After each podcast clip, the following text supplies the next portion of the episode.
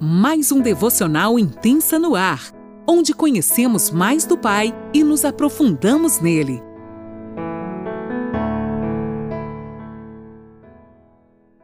Bom dia, mulheres!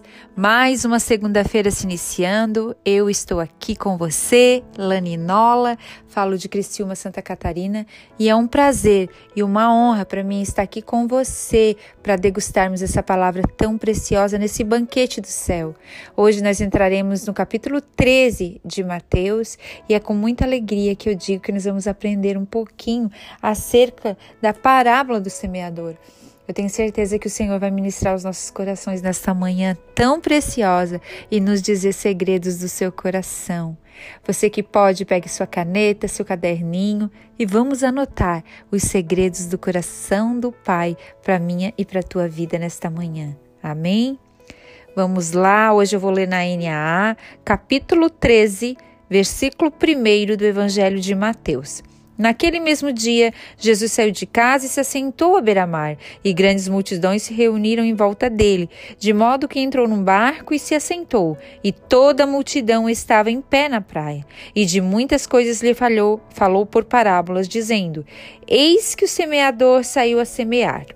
E é, ao semear, uma parte caiu à beira do caminho, e vindo as aves a comeram. Outra parte caiu em solo rochoso, onde a terra era pouca, e logo nasceu visto não ser profunda a terra. Saindo, porém, o sol a queimou, e porque não tinha raiz, secou-se.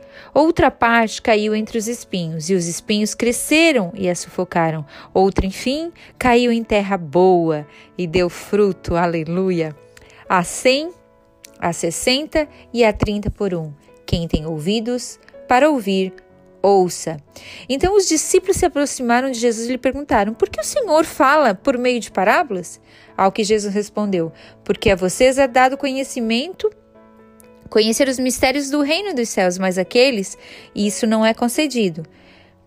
Pois ao que tem, mais será dado, e terá em abundância, mas ao que não tem, até o que tem, o que tem lhe será tirado. Por isso, falo com eles por meio de parábolas, porque vendo não veem, e ouvindo não ouvem, nem entendem. Assim, nele se cumpre a profecia de Isaías. Ouvindo, não vocês ouvirão, e de modo nenhum entenderão. Vendo, vocês verão, e de modo nenhum perceberão, porque o coração deste povo está endurecido. Ouviram com os ouvidos tapados e fecharam os olhos, para não acontecer que vejam com os olhos, ouçam com os ouvidos, entendam com o coração, se convertam e sejam por mim curados. Bem-aventurado, porém, são os olhos de vocês, porque veem bem-aventurados os ouvidos de vocês, porque ouvem. Pois, que, pois em verdade lhes digo que muitos profetas juntos desejaram ver o que vocês estão vendo, mas não viram. E quiseram ouvir o que vocês estão ouvindo, mas não ouviram. E logo em seguida vem a explicação da parábola aqui no 18. Ouçam, portanto, o que significa a parábola do semeador. A todos os que ouvem a palavra do reino e não a compreendem, vem o maligno, arrebata e o, lhes, o, o que lhes foi semeado no coração. Este é o que foi semeado à beira do caminho. O que foi semeado solo rochoso, este é o que ouve a palavra e logo a recebe com alegria, mas ele não tem raiz em si mesmo, sendo pouca duração. Quando chega a angústia ou a perseguição por causa da palavra, logo se escandaliza. O que foi semeado entre os espinhos é o que ouve a palavra, porém as preocupações deste mundo e a fascinação das riquezas sufocam a palavra e ela fica infrutífera. Mas o que foi semeado em terra boa é o que ouve a palavra e compreende. Este frutifica e produz a 100, a 60 e a 30 por um. Até aqui. Gente, essa palavra simplesmente é extraordinária. Deus nos ensina. E eu quero trazer isso hoje para nós acerca de três tipos de coração. Três não são quatro tipos de corações que fala, né, a palavra, a palavra da parábola, desculpe, da semeadura. Primeiro eu quero falar um pouquinho dessa primeira, à beira do caminho, né? Que é aquele coração endurecido que ouve a palavra e não a compreende. Esse coração é endurecido, a palavra não entra, não tem jeito. A rotina dessa pessoa já tomou tornou insensível, ele vai vivendo a vida, sabe, agarrados aos seus maus hábitos, à sua rotina, é orgulhoso de si mesmo, orgulhoso da sua crença. É, sabe aquele tipo de deixa a vida me levar, a vida leva eu? Mais ou menos assim. A mensagem bate nele e volta. Muitas pessoas que ouvem a palavra, mas nem não entra em seu coração, Satanás arroba antes. Esse é aquele à beira do caminho. Não quer se render ao Evangelho, não quer se render a Jesus. E o segundo solo é o rochoso, né? Onde tem pedras, é um coração superficial.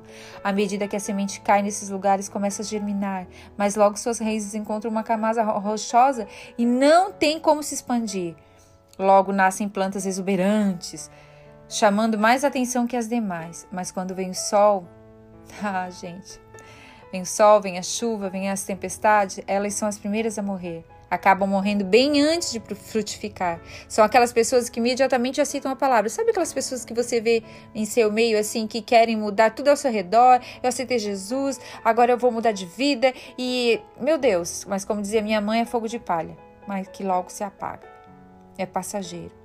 Elas abraçam o evangelho do lucro Vêm as frustrações, as perseguições, mas não conseguem permanecer, porque elas são, elas vão pelo um vento de doutrina. Algo diz, elas, as pessoas chamam elas e dizem que a vida vai mudar, prometem né, um evangelho que não existe, elas se agarram só aquilo que é conveniente para a vida delas. Aí elas vão até onde conseguem, porque é superficial, elas não têm uma raiz em Deus. Quando olhamos para esse tipo de pessoa, parece que estão muito à frente das outras, mas de repente tudo desaba para elas. Por quê? Porque elas não têm raízes. Elas não têm onde firmar. Elas só têm algo superficial. E depois vem a terceira, que é aquele solo cheio de espinhos. É aquele coração ocupado, sabe? Tem uma boa aparência, até parece profundo. Você olha para essa pessoa, você diz: nossa, que solo argiloso, que solo fértil. Mas as preocupações da vida o tiram o foco o sufocam e muitas vezes o espinho cresce junto com seus frutos, sufocando, não deixando que os frutos venham. Muitas vezes, é, você sabe quando a gente tem uma plantação assim de grama e nasce aquela, não sei como é que é o nome, mas uma ervinha, né, que nasce junto ali, uma plantinha nasce junto com a grama. E não tem como você simplesmente ir ali e cortar, porque você pode matar tanto a grama, é, você não consegue arrancar só o que não presta, né? Você vai acabar matando os dois. Então, o seu negócio é tratar. Uma pessoa assim, ela precisa ser tratada, ela precisa ser cuidada, ela precisa ser amada. Uma pessoa assim, ela precisa de raízes profundas em Deus. E na realidade, é, esses espinhos que muitas vezes sufocam essa pessoa, tudo ao seu redor toma o lugar de Deus. Ela não sabe mais o que é prioridade, as coisas que o mundo oferece falam mais alto para ela que o evangelho. Ela quer agradar a Deus, e mais quer ser amigo do mundo. Eu ouvi um dia alguém dizer assim que ela tá com uma, um pé na canoa de Deus e outro pé no mundo. E a fascinação pelo dinheiro e pelas coisas, né? É a concupiscência da carne, a concupiscência da, dos olhos, tudo isso corrompe ela. E por fim, ela é obcecada pelos prazeres da vida. Infelizmente, essa pessoa é uma pessoa onde está o coração muito ocupado, o solo cheio de, de, de espinhos. Essa pessoa ela precisa voltar no princípio para que a sua terra seja fofa. E por final, a terra boa um coração frutífero. Ah, como a gente quer, como a gente almeja, né? Quando a gente olha é, esses tipos de solos, a gente pensa assim, ó, ah, eu sou o coração frutífero. Assim como eu já falei para vocês que a gente sempre é Davi e nunca Saul, né? O mal, o mal a gente nunca quer ser, a gente sempre quer ser o bonzinho. Mas nesta manhã, a minha oração é para que a gente seja mesmo esse essa terra boa, esse coração frutífero, que os nossos olhos e a nossa vida seja levada para esse lugar de uma terra boa, porque esse solo fofo, ele não tem rocha. Nesse, é, não é um solo rochoso com pedras, com, com areia, com coisa que vai atrapalhar o crescimento. Neste a semente abre, a vida produz uma enorme colheita. Né? E o bom, para dizer que a gente é uma árvore boa, a gente tem que dar bons frutos. Essas pessoas não só ouvem a palavra, de Deus como ouvem com o coração aberto. Então, nesta manhã, que o meu coração e o teu coração possam estar abertos como esse tipo de pessoa que recebe, ouve e pratica. Esses três passos, gente, é muito importante para que a gente possa realmente crescer em terra boa, para que a gente seja essa terra boa, para quando a gente ouvir a palavra, a gente tenha um coração de terra boa, que a gente ouça, receba e pratica. Nesses nossos dias eu sei que é muito difícil, né? Porque muita gente não tem nem tempo para ouvir a palavra. É escasso, ainda mais aqueles que praticam. Mas a minha oração é: eu peço ao Senhor que tanto eu quanto você possamos ser esse coração de terra boa. Uma pessoa que veja realmente os nossos pecados e reconheça e se arrependa verdadeiramente e querem amar Cristo e servir a Ele com fidelidade. Porque a marca desse coração que dá bons frutos é ter um coração bom, é dar bons frutos. A marca desse coração para dizer assim, ah, ele é parecido com Cristo, eu sou uma cópia de Jesus, eu sou parecida com ele, eu transpiro o amor dele. É se eu estou dando bons frutos. Então, que nós possamos ser, nesta manhã, aquele coração apaixonado por Jesus, aquele coração que não quer ser parecido com as outras terras ruins, mas que quando a gente ouvir a palavra, a gente possa praticar e que a gente seja uma pessoa segundo o coração de Deus, assim como nosso amigo querido, nosso rei Davi.